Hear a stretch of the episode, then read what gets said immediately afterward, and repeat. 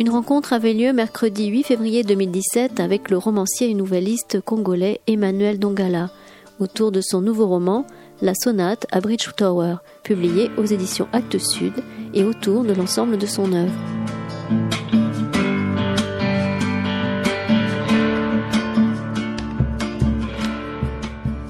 Bonjour euh, Emmanuel Dongala. Alors, euh, je dois dire que je suis contente de vous revoir ce soir parce que je vous ai rencontré il y a plusieurs décennies à Ouagadougou, lorsque le siècle passé, euh, lorsque vous veniez de publier ce recueil de nouvelles, Jazz et vin de palme, et euh, à l'époque, hmm? Ah, non, non, non. oui. Et euh, à l'époque, vous veniez euh, travailler, euh, vous étiez expert et vice-président du comité africain et malgache de l'enseignement supérieur en tant que euh, universitaire chimiste.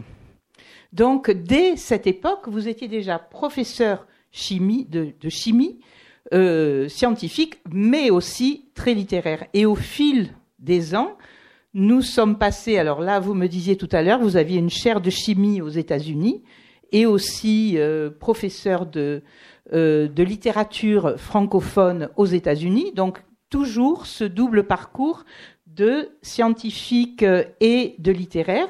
Et aussi, alors vous voyez cette, ce bel éclectisme euh, le premier que j'ai lu, parce qu'il y en a un avant, qui s'appelle Jazz et vin de palme, et le dernier, euh, la sonate à Bridgewater. Euh, Bridge Tower, je dis toujours Bridgewater, mais c'est Bridge Tower. Et euh, donc nous passons à la fois du jazz, euh, ça se passe en partie aux États-Unis, avec euh, une magnifique nouvelle de John Coltrane, vous en parlerez peut-être qu'il a connu, et, et puis après, en Europe, au XVIIIe siècle avec ce métis euh, euh, qui s'appelait euh, Bridge Tower et qui était un petit prodige du violon. Donc, je voulais simplement vous demander quelle est le l'évolution, la genèse de ce dernier roman, parce que entre temps, quand même, un fusil dans la main, un poème dans la poche, ça c'était un roman qui se passait au Congo, puisque Emmanuel Dongala est congolais. Ensuite, euh, euh, celui-là, euh, qui est Johnny Chien Méchant, dont a été tiré un film, et qui se passe Les enfants soldats au Congo. de même, le photo de groupe au bord du fleuve, qui, est, qui a eu beaucoup de prix. Et puis maintenant, on change complètement de, de continent, d'époque, et nous sommes avec un prodige du violon en 1789. Est-ce que vous pouvez nous parler de la oui, genèse oui. de ce roman? Oui. Tout d'abord, euh, je veux vraiment vous remercier d'être venu euh, euh, si nombreux parce que ça fait vraiment chaud au cœur pour un auteur de venir et voir tous ces gens qui, qui, qui l'écoutent, qui se déplacent pour l'écouter. Je dis, tous ces gens se déplacent rien que pour m'écouter. C'est extraordinaire. Donc, rien que pour ça, je vous remercie. Alors, euh, elle, elle, a présenté euh, euh, mes livres. Alors, je vais vous dire ceci, c'est que euh, je n'écris pas beaucoup. J'écris très peu, en fait. Sur 30 ans de carrière ou 40, euh, je n'écris que six bouquins parce que quand j'ai rien à dire, je me tais. Voilà. Euh, et mais jusqu'ici, tous mes livres euh, se sont passés en Afrique. Euh, le premier, c'est euh, un fusil dans la main, un poème dans la poche. C'était dans les années 70, quand j'étais jeune, révolutionnaire. On allait changer le monde par la révolution, etc. Donc, un fusil dans la main, un poème dans la poche. Et ensuite, j'ai écrit ce recueil de nouvelles. Euh, Jazz et Vin de Palme qui se moquait un peu des, des, dictatures dans les pays africains où j'ai eu beaucoup d'ennuis. Le livre a été censuré jusqu'à la chute de, du mur de Berlin en 89 où tous les partis uniques d'Afrique se sont effondrés et on a on a vécu des, un, un moment de démocratie qui a duré 4-5 ans et après maintenant revenu à la dictature euh, ben, dans beaucoup de pays africains. Et ensuite, j'ai écrit euh, sur euh, euh, le feu des origines. Ça, c'était un livre assez particulier où j'ai essayé de brosser à la Garcia Marquez ou à, à Jean euh, Saga une histoire de quelqu'un qui est né avant l'indépendance, avant avant la colonisation et qui qui meurt euh, après les indépendances, faut balayer un peu toute l'histoire africaine, une sorte de sorte de roman euh, un peu mythique, un peu saga sagaesque si je peux dire ça. Et puis alors j'ai puis j'ai écrit ce, ce, un livre qui s'appelle euh, Les petits garçons naissent aussi des étoiles où je m'attaquais au problème des enfants euh, des jeunes enfants africains aujourd'hui urbains qui grandissent dans les villes, dans une Afrique post-coloniale, post-moderne, des enfants qui vraiment, vraiment de l'Afrique contemporaine, les enfants d'aujourd'hui.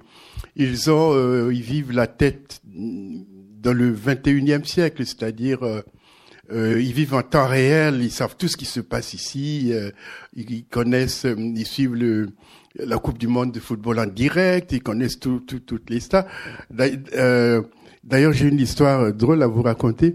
J'étais à, à, quand Michael Jackson est mort, j'étais euh, aux États-Unis et c'est un coup de fil de, de neveu de, venant de Brazzaville qui m'appelle alors que je suis aux États-Unis pour m'informer que Michael Jackson était mort.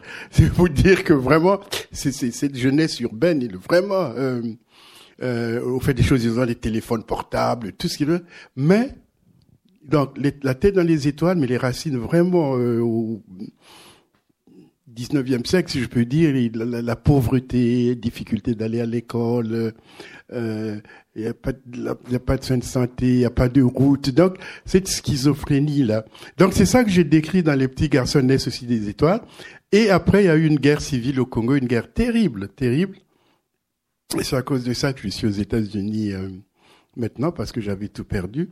Et une fois aux États-Unis, j'ai décidé d'écrire sur cette guerre. Euh, voilà. Et c'est Johnny euh, Chien Méchant. Euh, dans, dans euh, Mathieu Kassovitz a produit un film qui s'appelle Johnny Mad Dog. Je sais pas pourquoi ils mis le titre en français, en anglais. Et euh, mais alors pendant cette guerre civile, là, je racontais un peu l'histoire de la guerre civile. Et pendant cette guerre civile, pendant qu'on fuyait euh, en forêt, j'ai vu les femmes, on fuyait avec les femmes nous souffrions tous, tout le monde souffrait, mais j'ai vu que les femmes souffraient un peu plus que les hommes. Dans ce sens que euh, nous, les hommes, on, fuyait pratiquement les mains dans les poches, euh, euh, on n'avait rien, tandis que les femmes, elles avaient des lourdes charges sur la tête, les enfants au dos, et puis elles subissaient ces, ces violences spécifiques aux femmes, comme les viols, etc. Je me suis dit, après avoir écrit ce livre sur les enfants soldats, dans Johnny Méchant, il dire vraiment qu'un jour je rende hommage euh, aux femmes, à ces femmes vraiment africaines qui se luttent, qui luttent euh, pour survivre. Et puis j'ai un peu oublié et euh, un jour je rentre au Congo, je me promène au bord du fleuve et je vois ces dizaines de femmes qui sont en train de casser des cailloux pour survivre, vraiment sans gants, sans lunettes, des accidents, ils cogné sur les doigts, terrible. Ça m'a touché. Je dis bon, il faut absolument que j'écrive un livre pour rendre hommage à ces femmes. Et voilà. Donc j'ai écrit euh, Johnny euh, photo de groupe au bord du fleuve que, que je pense que certains d'entre vous connaissent euh, ce livre. Voilà. Donc et voilà. et voilà, il est sorti donc en 2010. Et voilà. Et je me suis dit, je me suis dit que alors j'ai fait le tour de la question en Afrique. J'ai parlé de la corruption, j'ai parlé des enfants soldats, j'ai parlé des femmes qui luttent, j'ai parlé de la dictature. Je, je dis, j'ai vraiment en tant que romancier, j'ai fait le tour des questions africaines. Est-ce que et j'avais envie de faire quelque chose de totalement différent parce que en tant qu'écrivain, bon, j'ai pas envie d'être défini comme un écrivain qui euh, qui n'a une sa petite niche là et n'écrit que sur l'Afrique. Alors il faut que j'écrive quelque chose de totalement différent. Mais quoi? Je ne savais pas. Euh, écrire sur quelque chose dont je ne savais absolument rien. Voilà, c'était ça mon défi. Euh, donc voilà, mais je savais absolument rien. Or il se trouve euh, que j'avais lu il y a quelque temps déjà un livre de Tolstoï qui s'appelle La Sonate à Kreutzer, un court roman de Tolstoï, La Sonate à Kreutzer. Euh, le, le, le, titre m'est resté dans la tête. C'est pas tellement l'histoire. L'histoire c'est très simple. C'est euh, un professeur de piano qui donne une leçon, qui joue euh, la sonate à Kreutzer avec euh, une, la femme, avec une avec une femme mais euh, il y avait une telle complicité entre le pianiste et cette femme que le mari est devenu jaloux et il a tué les deux. Bon, ça c'est l'histoire de Tolstoy, mais c'est pas l'histoire qui m'intéressait. Le titre, la sonate à Kreutzer, m'est resté dans la tête. Et puis, et, puis un jour, par hasard, j'écoute la radio. On passait la sonate à Kreutzer et le présentateur a dit oui, mais en fait, que la sonate à Kreutzer, à l'origine, n'avait pas été écrite pour euh, Rodolphe Kreutzer, un violoniste très connu à l'époque, probablement le violoniste le plus célèbre euh, d'Europe, mais, mais pour un jeune mulâtre, c'est comme ça qu'on a appelé les métis à l'époque, pour un jeune mulâtre aujourd'hui totalement oublié. Ah, ça m'a intrigué. Comme j'étais à la recherche de sujets sur lesquels je ne savais absolument rien, j'ai dit, tiens, je vais essayer de, de voir. Alors, je cherchais si c'était vrai, si ce, présentateur n'a pas raconté des, histoires. Je suis allé prendre une, grosse biographie de Beethoven, je regardais. Effectivement, on raconte que euh, que cette sonate avait été écrite pour euh, certains Bridge Tower. Ah bon. Alors, je parcours deux, trois, quatre euh, biographies de Beethoven parce qu'il y en a plein. Et, et euh, j'ai dit bon, mais c'est qui ce Bridge Tower? Et voilà.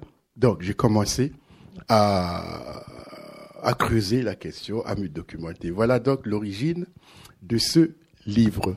Et après, alors, comment vous avez procédé? Parce que ce qui est intéressant, enfin, ce que moi j'ai trouvé euh, vraiment intéressant, c'est que euh, nous avons, par exemple, euh, des, des facsimilés de, d'articles, de, de, documents euh, de la presse. Donc, comment vous avez passé du temps, j'imagine, dans les archives où bah, ça se passe à pour ceux qui l'ont pas lu, ça se passe à Paris, à Londres et à Vienne. Oui. Donc, est-ce que vous êtes allé à, est-ce que vous êtes allé à Paris, Londres et Vienne? Alors, je, vais vous dire. Oui. Alors, comme je comme je ne savais absolument rien, il fallait que je me documente. Alors, j'ai commencé à me documenter et puis je vois que ce garçon a donné son premier concert à Paris, avril 1789. Tiens, 1789, ça me rappelle quelque chose. Avril 1789, trois mois après, c'est la Révolution française. Oh là là, mais il y a quelque chose à.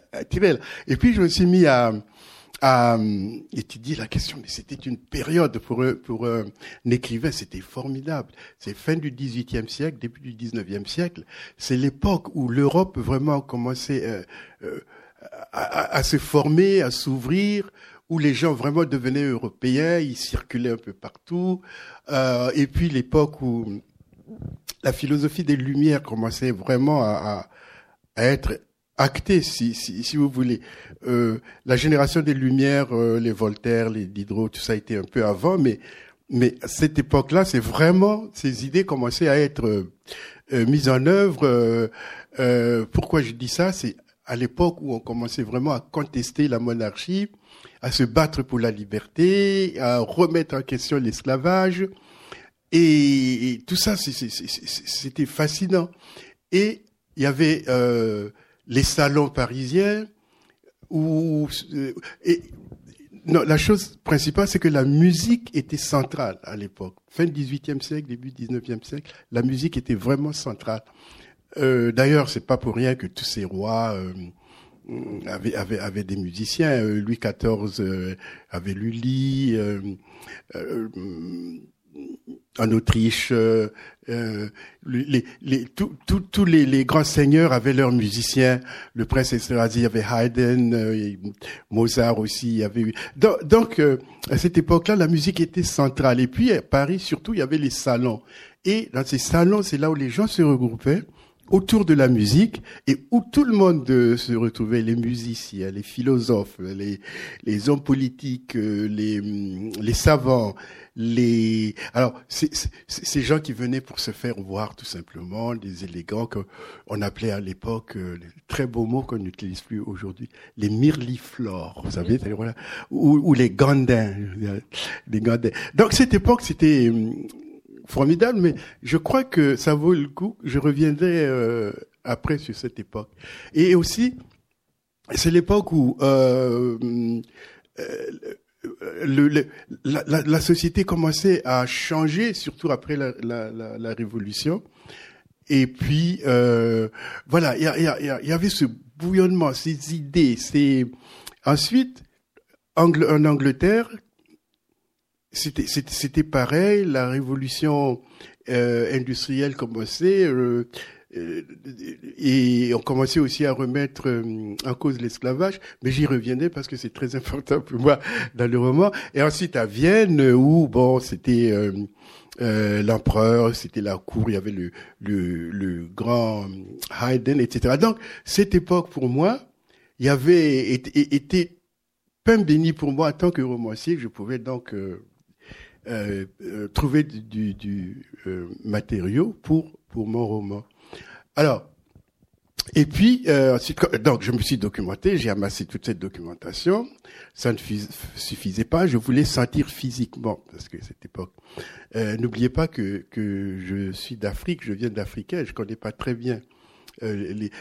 J'étais à l'école française, je viens d'une colonie française, donc je connais vaguement l'histoire de, de France, la Révolution française, mais pas très bien, je connaissais pas très bien.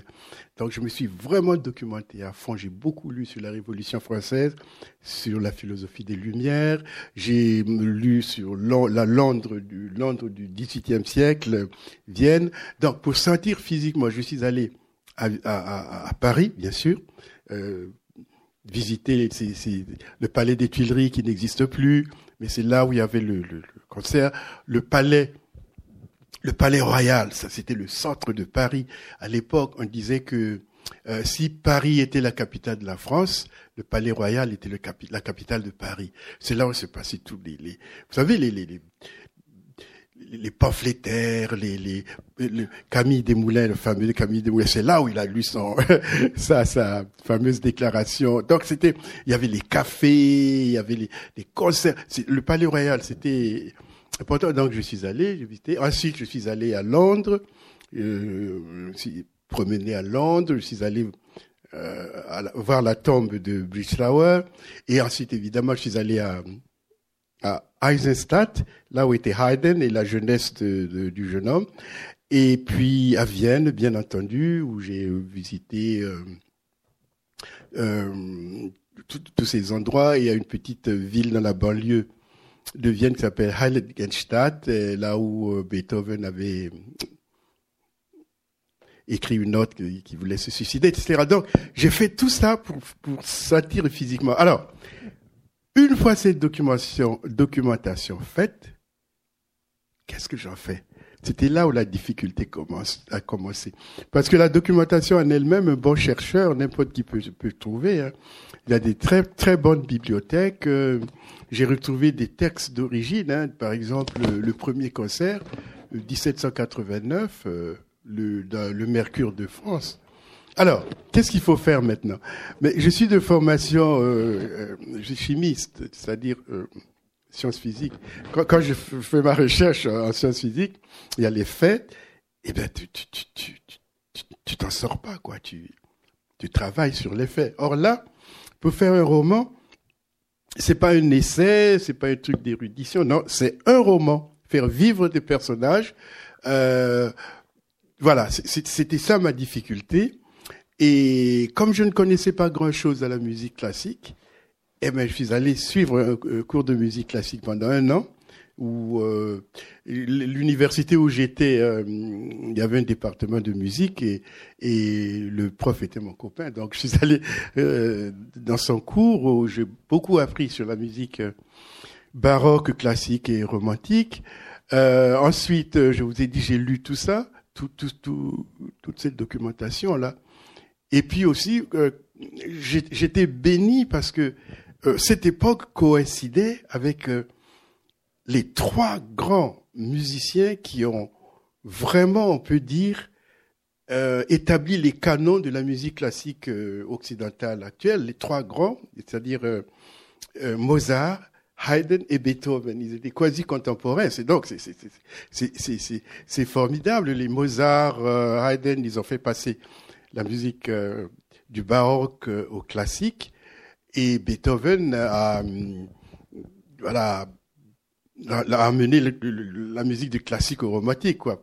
Pratiquement, il était à la, à la lisière là. Donc pour moi, c'était voilà. Donc maintenant euh, j'ai pas encore parlé du bouquin, mais mais c'est le décor. Quoi. Voilà pourquoi, euh, euh, comment j'ai procédé, et ça m'a pris cinq. Euh, le dernier est sorti en 2010, celui-ci il vient de sortir en 2017, donc ça m'a pris cinq, six ans, et c'est pour ça que j'écris pas beaucoup. voilà. Oui, parce que vous travaillez à côté aussi. Oui, oui, mais justement, ce que j'ai trouvé particulièrement intéressant dans ce roman, c'est alors, bon, moi, c'est vrai que je connais mieux le jazz que la, que la musique classique.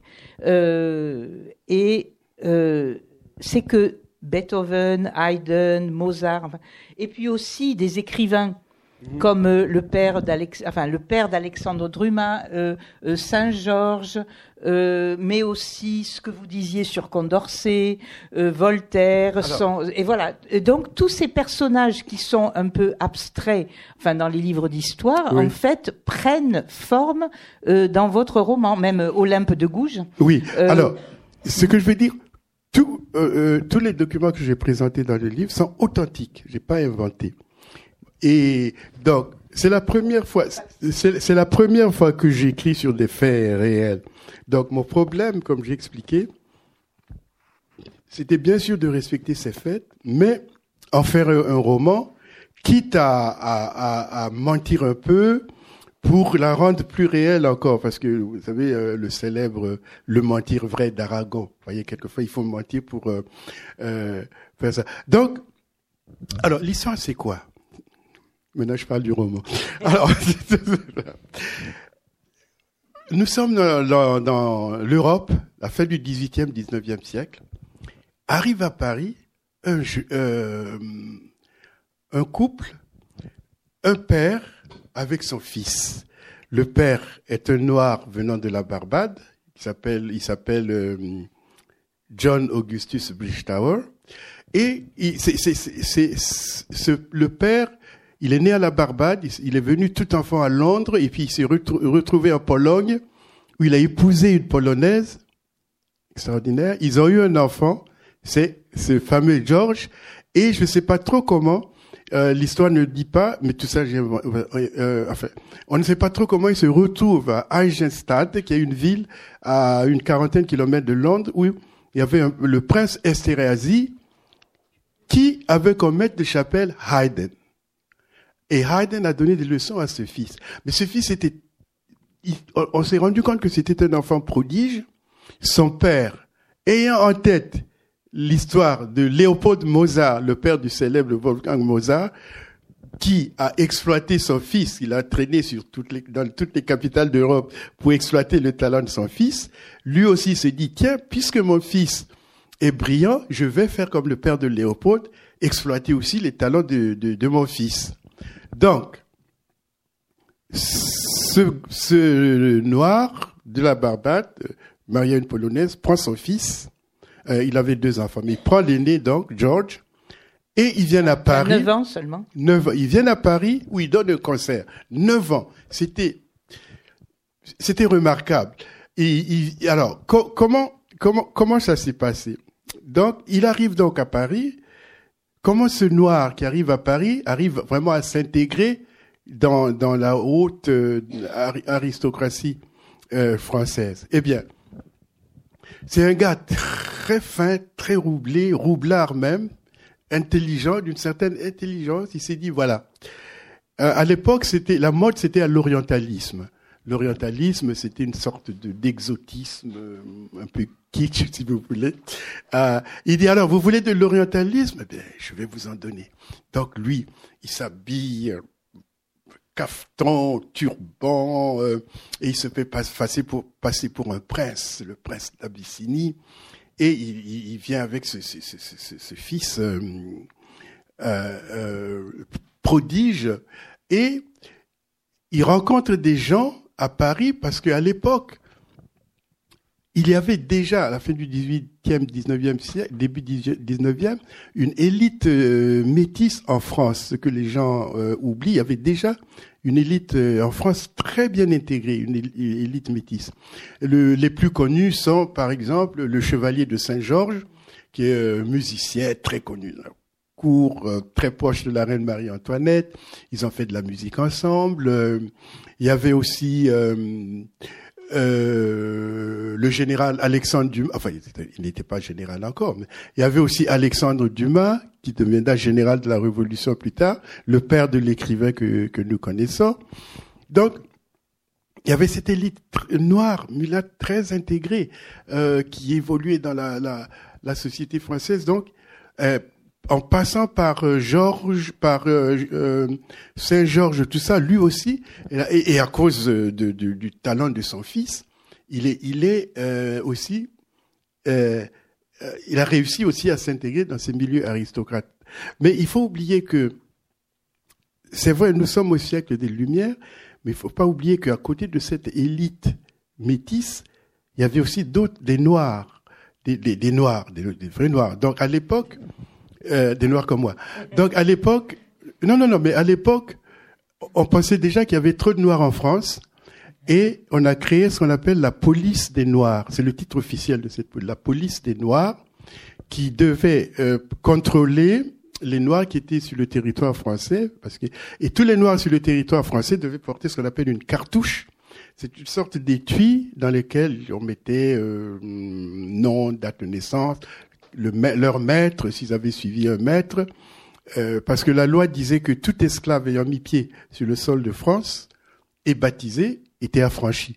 Donc euh, voilà, on contrôlait avec la cartouche. Et ceux qui n'avaient pas de cartouche ou ceux qui avaient des étaient arrivés de façon douteuse, on les regroupait, on les envoyait euh, au port de, du, Havre ou, ou Nantes pour euh, les expédier dans les plantations, dans les colonies. Donc, il y avait d'un côté cette élite métisse, et de l'autre ces, ces, ces, ces, noirs qui étaient dans des, hommes de métier, des petits métiers, des domestiques, etc.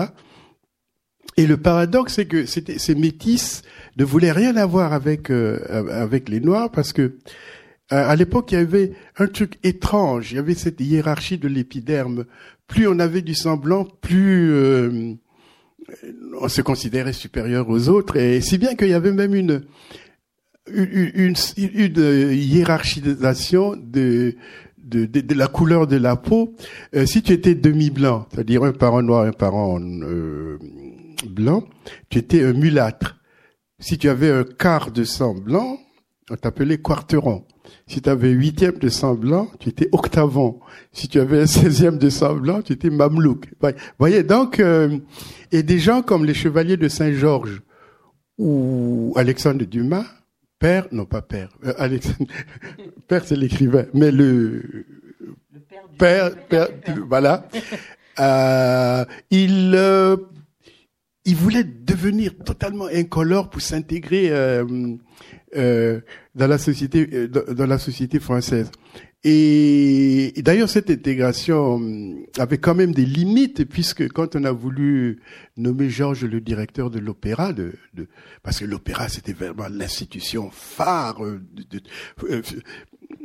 euh, financée par le roi lui-même, donc euh, on disait même qui vient à Paris et ne va pas à l'opéra, c'est comme quelqu'un qui va à Rome sans voir le pape. Voyez Et donner la direction de, de, de l'opéra à un mulâtre. Il y a des divas qui sont, se sont révoltés. Ils ont envoyé un placé à la reine pour dire qu'elle ne, qu'elle ne pourrait jamais prendre des ordres de, de mulâtre. Donc, euh, voilà. Donc. Je peux lire juste un passage? Oui, je parle trop, je parle trop, excusez-moi. Non, non, non c'est pour donner une idée. Ouais, oui. Donc c'est ça.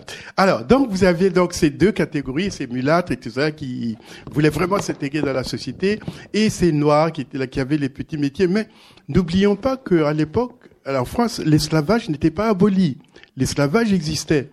Et, et, et bon, il y avait déjà des mouvements pour abolir l'esclavage, mais il, il, faut pas, ce que les gens oublient, les philosophes des Lumières, ils se battaient pour la liberté, bien sûr, euh, etc., mais ils n'avaient jamais remis en cause euh, de, de, de, de, Voltaire jusqu'à Buffon, le célèbre Buffon, la, la, la, hiérarchie des races telle que c'était vu à, à, l'époque, puisque euh, euh, tout le monde sait que Linné a classé les, les, les, les, les, les classes de, de, dans, la nature, mais il y avait aussi une classification des races. Les blancs étaient en haut et les noirs étaient au bas de l'échelle. Bon, quelquefois on mettait les jaunes.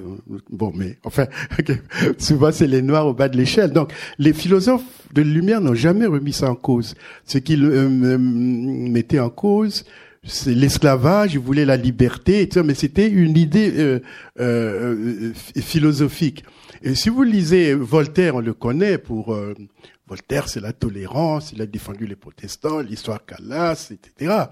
Mais il y a un aspect de, Voltaire que les gens ne savent pas. Il a écrit des, il a écrit des choses vraiment très, euh, comment dire, euh, euh, je ne dis pas le mot, désagréable envers les Noirs et les Juifs. Si on, si on lit certains, ces écrits de Voltaire aujourd'hui, c'est tout simplement du racisme et de l'antisémitisme. Hein. Mais bon, la notion de racisme et antisémitisme n'existait pas encore à, à l'époque. C'est des, des, des, des, notions assez euh, euh, récentes. Alors, donc, donc, euh, euh donc l'idée, l'idée, c'était que les, Noirs étaient au bas de l'échelle, mais en les civilisant, en les instruisant, tout, ils pouvaient s'élever pour être euh, au même niveau que, que, que, que les Blancs. Donc il, euh, fallait lutter pour, contre l'esclavage, etc. C'était ça les, les, la philosophie des Lumières, euh, de l'émancipation de Noirs, si vous voulez. Alors, mais ce qui est fascinant à, dans cette même époque-là, c'est qu'il y avait des gens qui allaient contre ces idées. vous prenez un type comme Condorcet, qui a écrit un pamphlet euh, réflexion sur l'esclavage des nègres, qui dit, euh, qui la première phrase dit, quoique je ne sois pas de la même couleur que vous, je vous ai toujours pris pour des frères. Vous voyez, à contre-courant, c'est remarquable. Et ici, ils sont pamphlets, Schwartz, ce qui est extraordinaire. Et non seulement Schwartz, mais Pasteur, Schwartz, dans une, dans une France qui trucidait les protestants. Vous voyez, c'est remarquable. Et, et Schwartz? Oh, tout le monde connaît Schwartz. Ah euh, vous savez pas ce que c'est Schwartz, Voilà, Schwartz, noir, noir en allemand. Pasteur, pasteur Schwartz. Et c'était sous un pseudonyme qui publiait. Oui, pour éviter la, la, la censure. Et euh, il y a une dame, Olympe de Gouges. Tout le monde la connaît comme euh, la féministe euh, qui se bat pour l'égalité des femmes, etc. Mais un aspect de, de, de, de, de, de Gouges remarquable. La, position contre euh, l'esclavage des nègres, la liberté des nègres. Il disait que euh, ils sont au même niveau que tous les hommes. Elle a même écrit une pièce de théâtre qu'il a proposé à la comédie française, qui a refusé de jouer parce que les mécènes de la comédie française, c'était les grands planteurs et esclavagistes. Euh, voilà, donc c'est ça qui m'a fasciné aussi. Comment dans une société où tout le monde pense, il y a eu cette pensée unique, où euh, le fond de l'air était que bon, les Noirs sont inférieurs, bon, mais il faut quand même aider à les euh, émanciper. Mais il y a des gens qui vont à contre-courant, qui disent que c'est pas c'est pas vrai. C'est vraiment remarquable. Euh, il y, y, avait ça. Autre chose. Ça va, ça va, ça va? Je peux, je continue? Alors ça va? Donc, et à côté, oui, vous avez des gens comme Jefferson. Tout le monde connaît Jefferson, le le père de, de celui qui a écrit la déclaration de de, de c'est ça l'indépendance des États-Unis? Corrigez-moi, hein. c'est ça, je crois, Jefferson. Euh, tous les hommes sont, sont nés égaux devant leur créateur, Jefferson. Mais c'était un, sacré, euh, euh, je dis pas raciste parce que le mot n'existait pas, mais esclavagiste. Il avait des esclaves. Il arrive ambassadeur à Paris, il emmène sa sa, sa domestique euh, euh, euh Sarah Hemmings et il en fait sa maîtresse. Ils ont eu des enfants, des, des, des, des plusieurs enfants. D'ailleurs, d'ailleurs aujourd'hui aux États-Unis, il y a deux lignées des Jefferson. Il y a une lignée blanche et une lignée noire. C'est extraordinaire. Il y a des, très bons bouquins qui écrits là-dessus.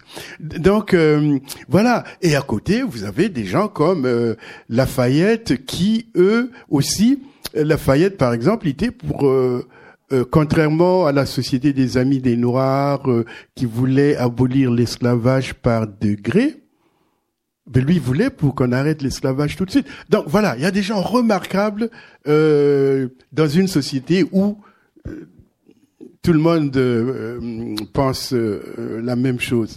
Alors donc il y a ça et donc l'esclavage n'était pas aboli. Je, ne parle pas autour du livre, hein, tout ça vous trouverez dans le livre.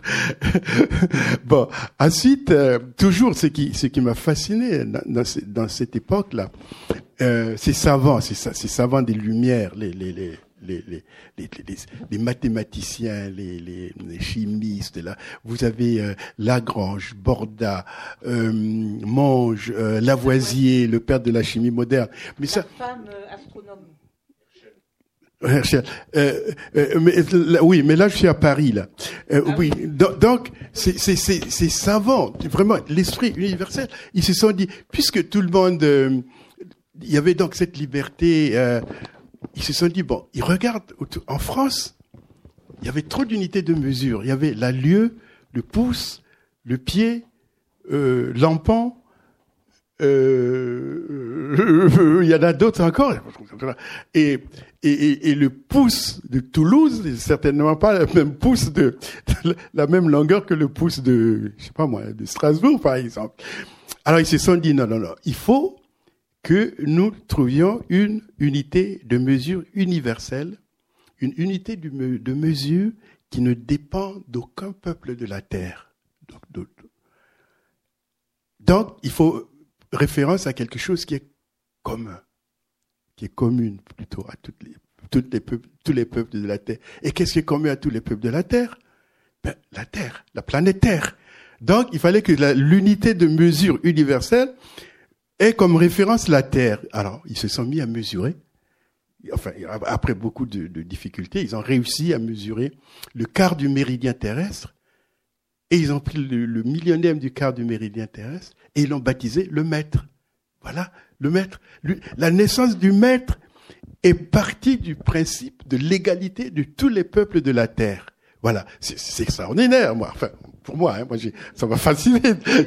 Donc euh, voilà, il y a, y a ça. Et puis autre chose, euh, les, les, changements, les bouleversements de cette époque-là, avant du temps de Lully et tout ça, la musique, un bon orchestre, c'est quand les mouvements de l'archer étaient coordonnés, tout le monde jouait ensemble etc. Mais or, à cette époque-là, quand la liberté commençait, il y avait un instrument qu'on appelle le violon qui commençait à s'imposer comme instrument soliste.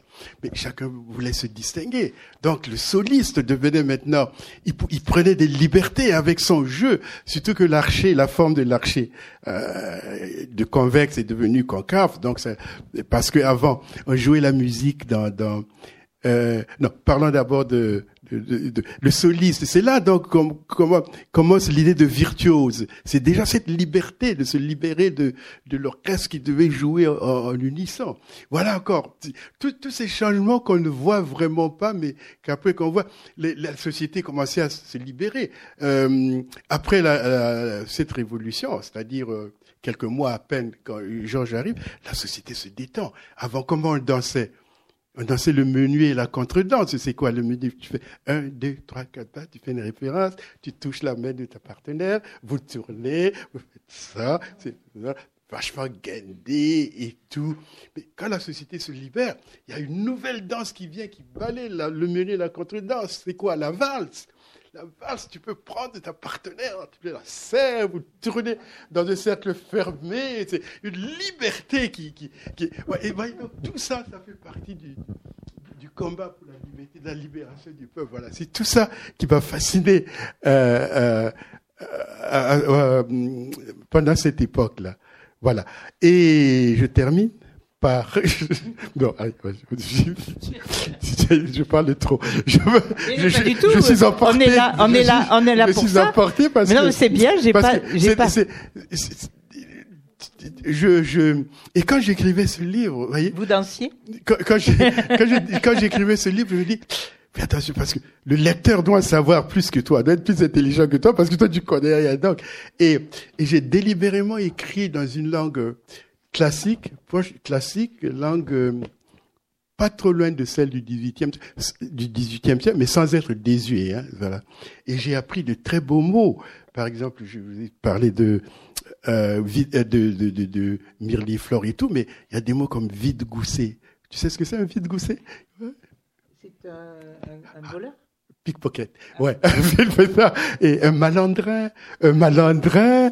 Euh, il y, a, plein de mots comme ça qui qui qui qui qui, qui formidable. Donc euh, voilà, voilà donc le, le, le, le plaisir que j'ai eu à écrire ce livre, mais aussi aussi découvert quelque chose d'autre sur l'esclavage, l'esclavage. Ça, ça, ça me touche personnellement, mais j'étais fait. Quand on parle de l'esclavage, on pense automatiquement l'esclavage euh, transatlantique, l'esclavage des Européens qui prenaient des, gens en Afrique et puis les les amenaient dans les plantations euh, euh, des Amériques, etc. Mais ce qu'on ne sait pas, où on sait, l'esclavage européen n'a duré que quatre siècles. Enfin, n'a duré que c'est beaucoup, hein, c'est beaucoup. Quatre siècles. Du 16e siècle au milieu du 19e siècle. Donc ça fait quatre siècles à peu près. Et l'esclavage a été aboli en 1848 par euh, Schulcher. Euh, quoique, non, en fait, ça a été aboli euh, par la Révolution, la Convention en 1794. Mais quand Napoléon est revenu au pouvoir, évidemment, il a rétabli l'esclavage. Donc, ça n'a été aboli que en 1848. Donc, ça fait quatre siècles.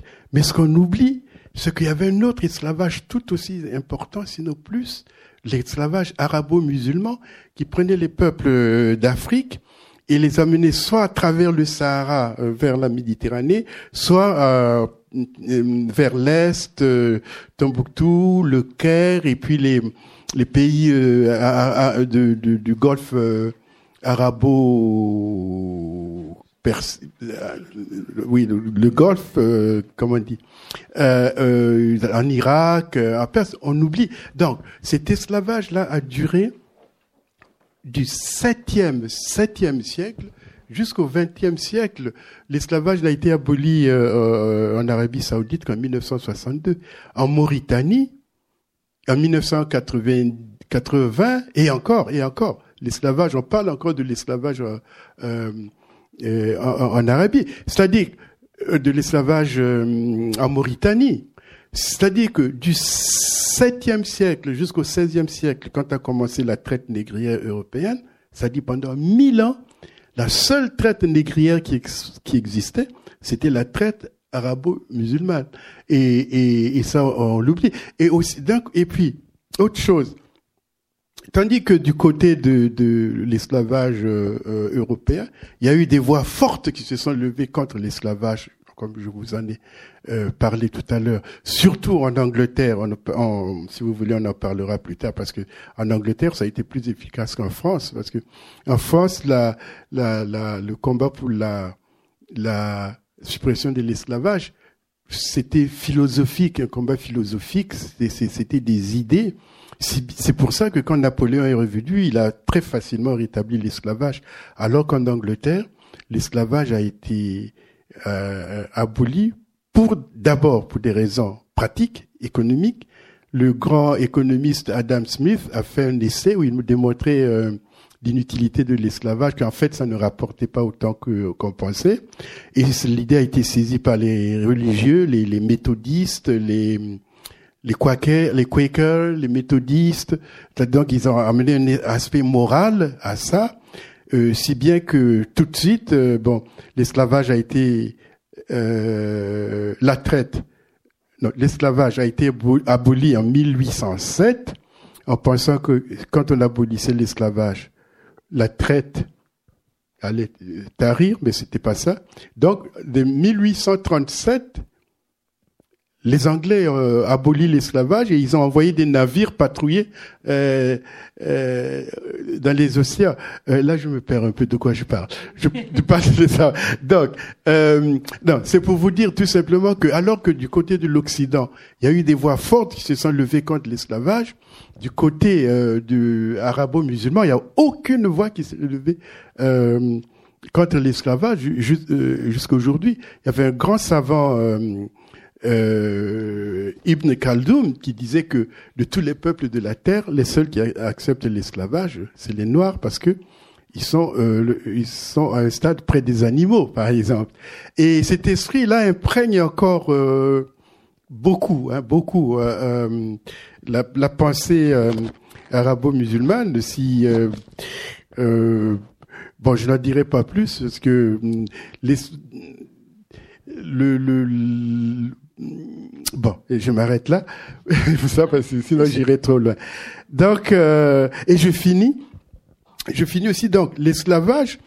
Euh, ce qu'on oublie aussi, c'est que les premiers esclaves dans les colonies anglaises pour cultiver le tabac, c'était des Irlandais. Vous savez comment les Anglais traitaient des Irlandais Ce n'est que quand le tabac commençait à péricliter et que le, le la canne à sucre devenait de plus en plus important, qu'on a importé des Noirs d'Afrique, et ces Noirs d'Afrique avaient plus de valeur que les, les, esclaves blancs, les esclaves irlandais blancs, si bien que euh, on utilisait les, les, les esclaves noirs forts en bonne santé comme étalons pour faire des enfants avec des jeunes irlandaises, parce que dans leur pensée, ils pensaient que euh, ces métis euh, prendraient les, les, les vertus des, des, des, des, deux côtés. Donc voilà, voilà. Donc il y a toute cette histoire là. Euh, pour un romancier, c'est vraiment euh, euh, du pain, pain béni. Et donc j'ai construit le roman en prenant ces deux personnages, le père et son fils, qui traversent l'Europe et tous ces événements. Donc c'est le fil rouge avec tous ces événements qui tournent, qui se passent autour d'eux. Ce que j'ai trouvé euh, intéressant aussi, c'est, alors je ne vais pas enlever le suspense pour ceux qui ne l'ont pas lu, mais ce que devient euh, effectivement le père euh, du petit prodige. Comment il change cette espèce de rupture, lui qui fréquentait les salons, qui tout d'un coup change totalement, de même que Saint Georges aussi. Hein? Oui, non, non, Saint-Georges, euh, non, c'est des personnages historiques, hein, Saint-Georges et Alexandre Dumas. Mais non, comme Saint-Georges était très proche de la reine Marie-Antoinette, quand la Révolution est arrivée, il a pris peur, comme beaucoup de gens. Beaucoup de musiciens, ils ont tous fui à Londres, mais ce n'est que plus tard que Saint-Georges est revenu s'engager dans les armées révolutionnaires et il a vraiment euh, combattu. il y avait une, armée, euh, une armée de Noirs, non? Oui, oui, dirigée par lui. Euh, et, et, Alexandre Dumas, le général Dumas. Ils ont fait... Pardon? Eh oui, avec oui. exactement, exactement.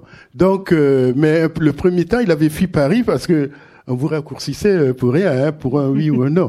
donc, il est revenu. Mais euh, euh, vous m'aviez interrompu là, je parlais de quoi? Euh, ah. De... ah, son père, son père.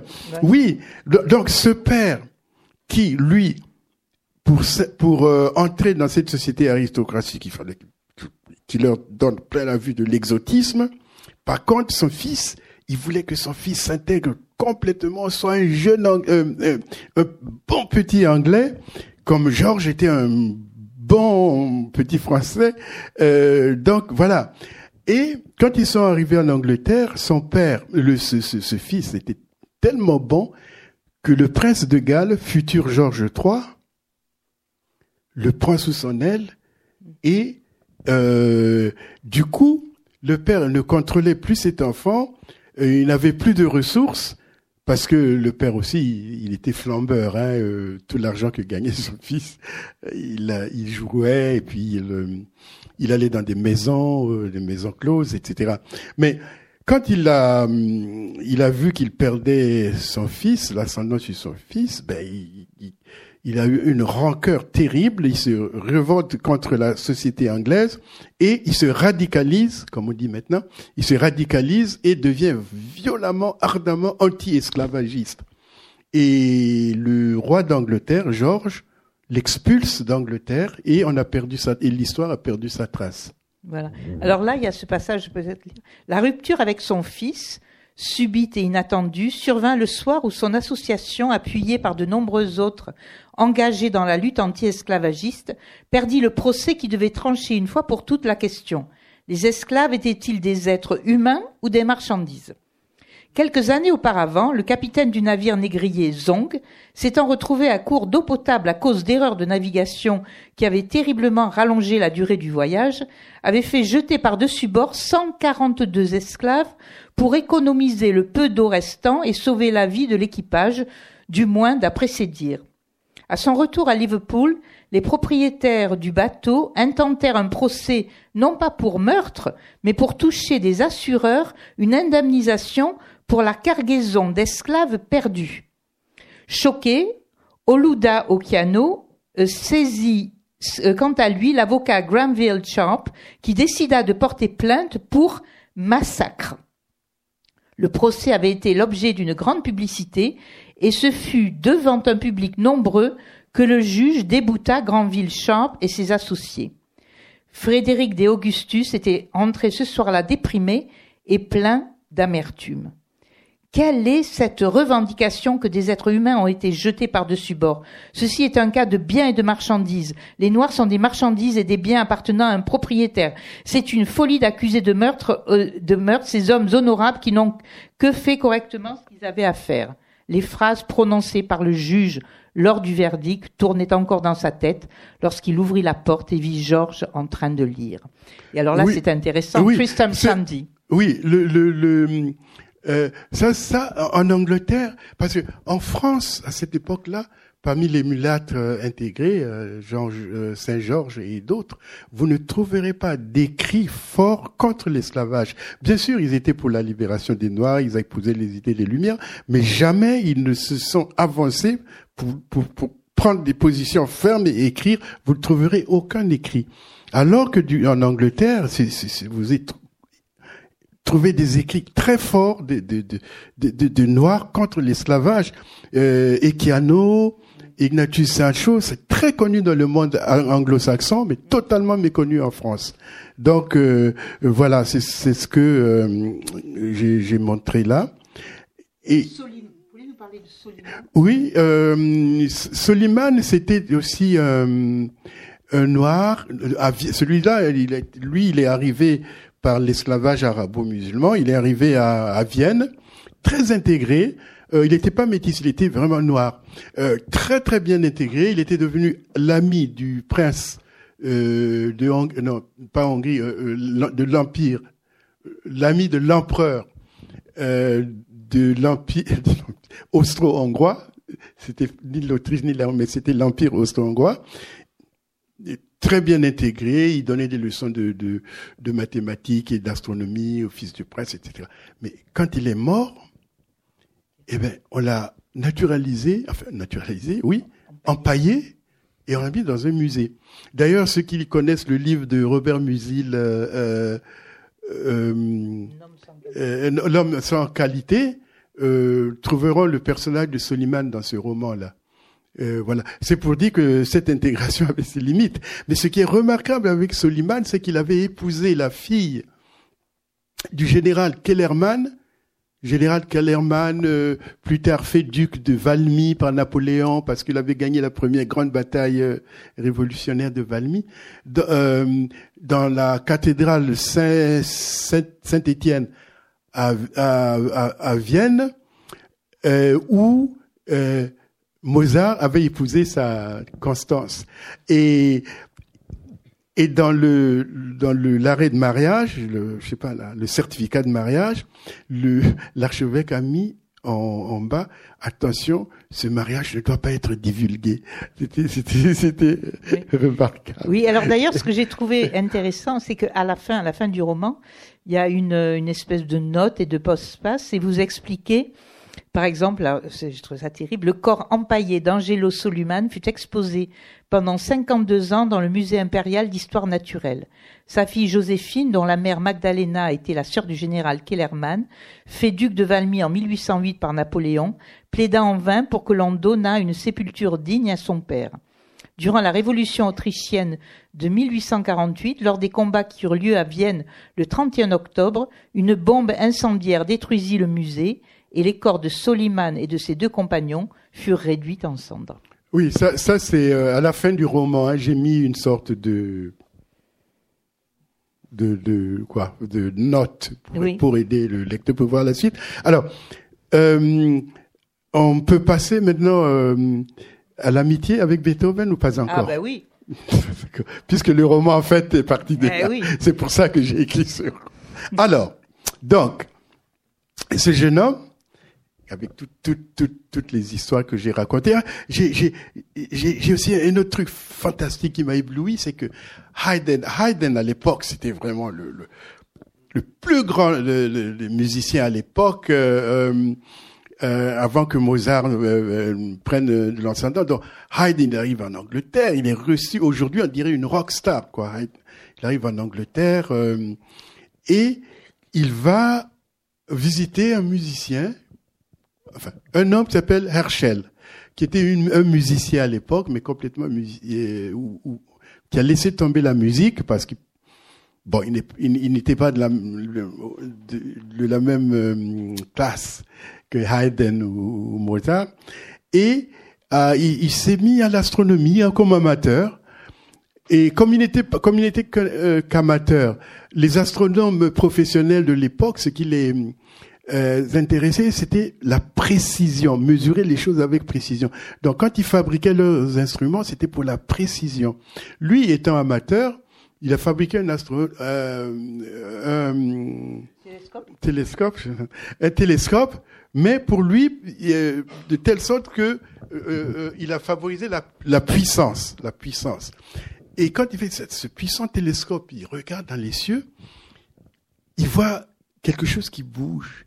Et qu'est-ce que c'était? Eh ben, il a découvert une nouvelle planète, Uranus. Vous vous rendez compte? Euh, Depuis l'Antiquité, il n'y avait que six planètes. Hein, on ne connaissait que six planètes. Et voilà, d'un coup, cet amateur découvre Uranus. C'est pour vous dire que la, science à l'époque, c'était euh, vraiment... Euh, voilà. Donc, Georges donc va, voir, va, visiter Haydn, va visiter euh, Herschel et Haydn. Haydn est vachement euh, fasciné par ce qu'il euh, ah, il regarde les Herschel lui fait regarder à travers son télescope. Il est vraiment fasciné par par par ce monde, par la création. Et puis, euh, d'après moi, c'est de là que est venue l'idée à Haydn d'écrire son fameux oratorio la création. Bon, c'est ce que je pense. Bon, alors, Georges donc, son père expulsé d'Angleterre, est devenu vraiment le, fils adoptif du, du, prince de Galles, quoi, le futur euh, Georges III. Et il est arrivé donc en Angleterre à 10 ans, à 9 ans. Et à 23 ans, 24 ans, il n'a pas bougé, il est resté en Angleterre. Il reçoit une lettre de son frère qui est resté à Dresde près de sa mère, que sa mère est malade.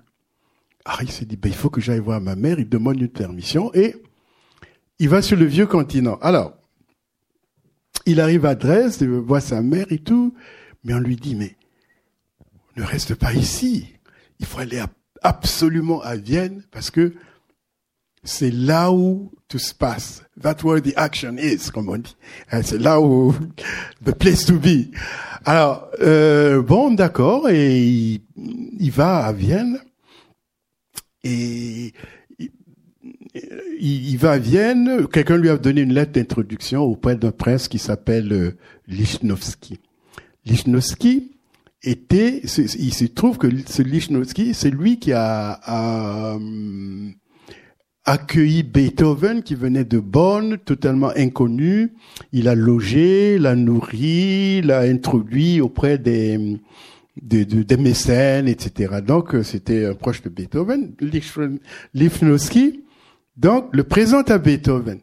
Et tout de suite, entre les deux, quelque chose a, a, cliqué, il y a eu une, une sorte d'alchimie, d'atomes crochus. Tout de suite, ils sont devenus vraiment, vraiment copains. Et ils se séparaient pas, ils étaient tout le temps ensemble. Euh, euh je sais pas trop pourquoi, peut-être que parce que tous les deux se considéraient euh, marginaux, je sais pas. Beethoven, vous savez, Beethoven n'était pas beau, hein, il était... Euh,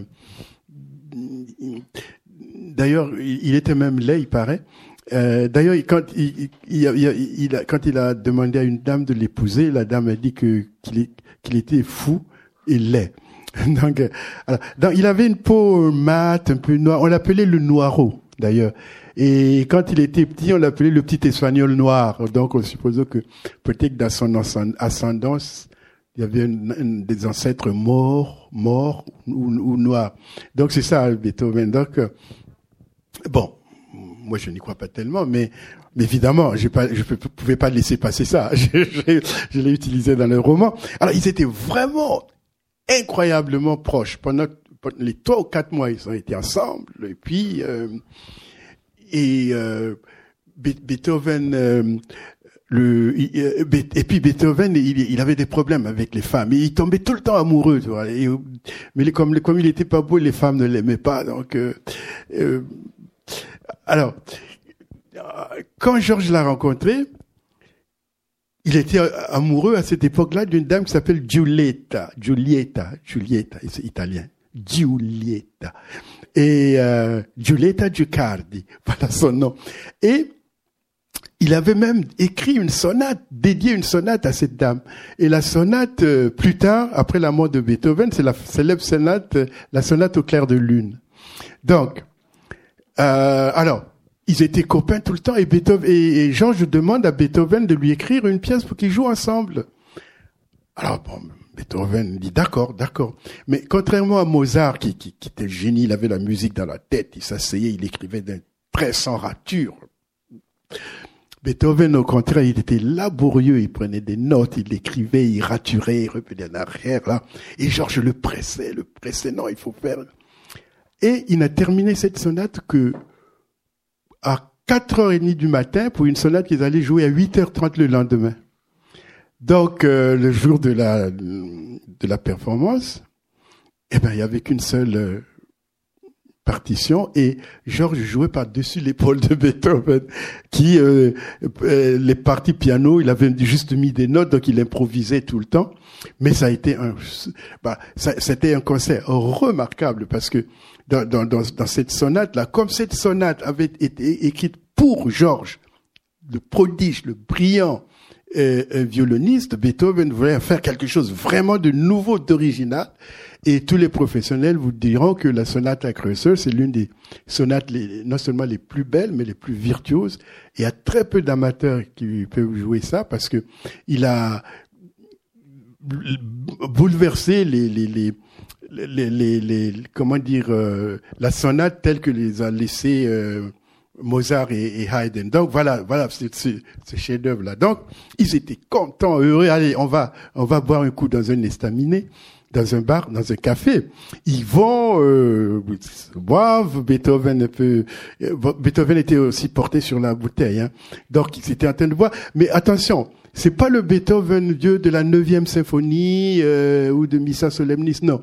C'était un jeune homme, il avait 34 ans. Hein.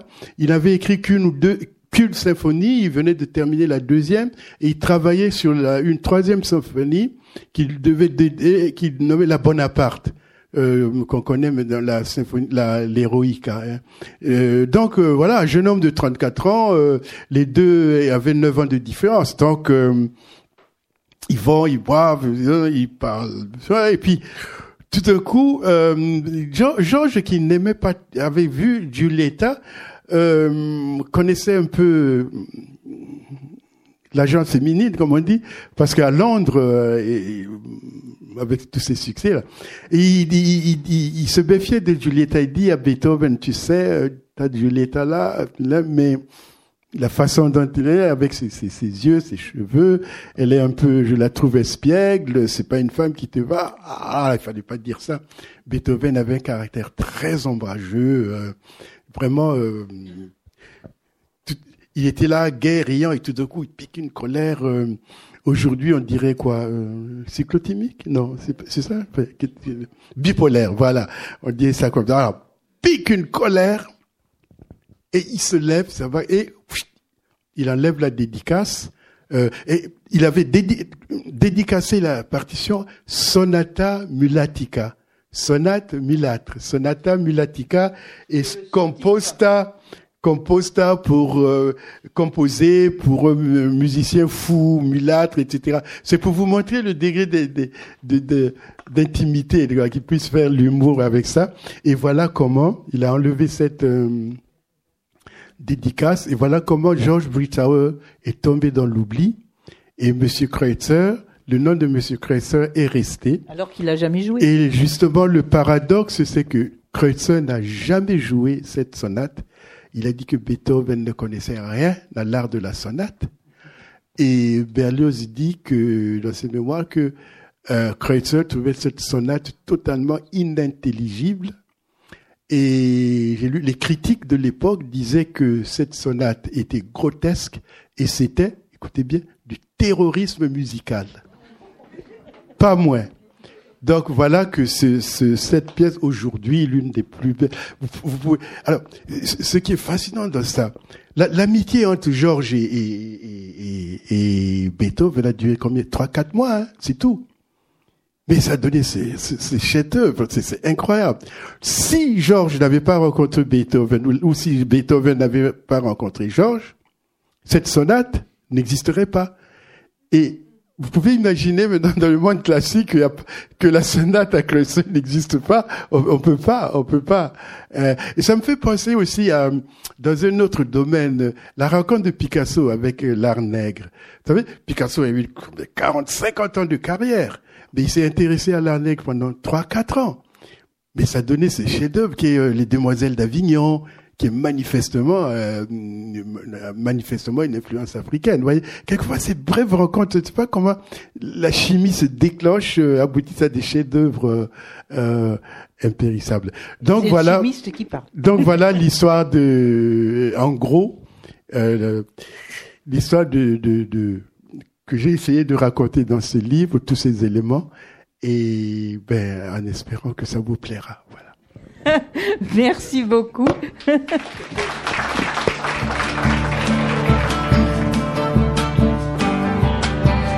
Il s'agissait d'Emmanuel Dongala lors de sa venue à la librairie Ombre Blanche le 8 février 2017 à l'occasion de la présentation de son roman La Sonate à Bridge Tower, édition Actes Sud, et pour l'ensemble de son œuvre.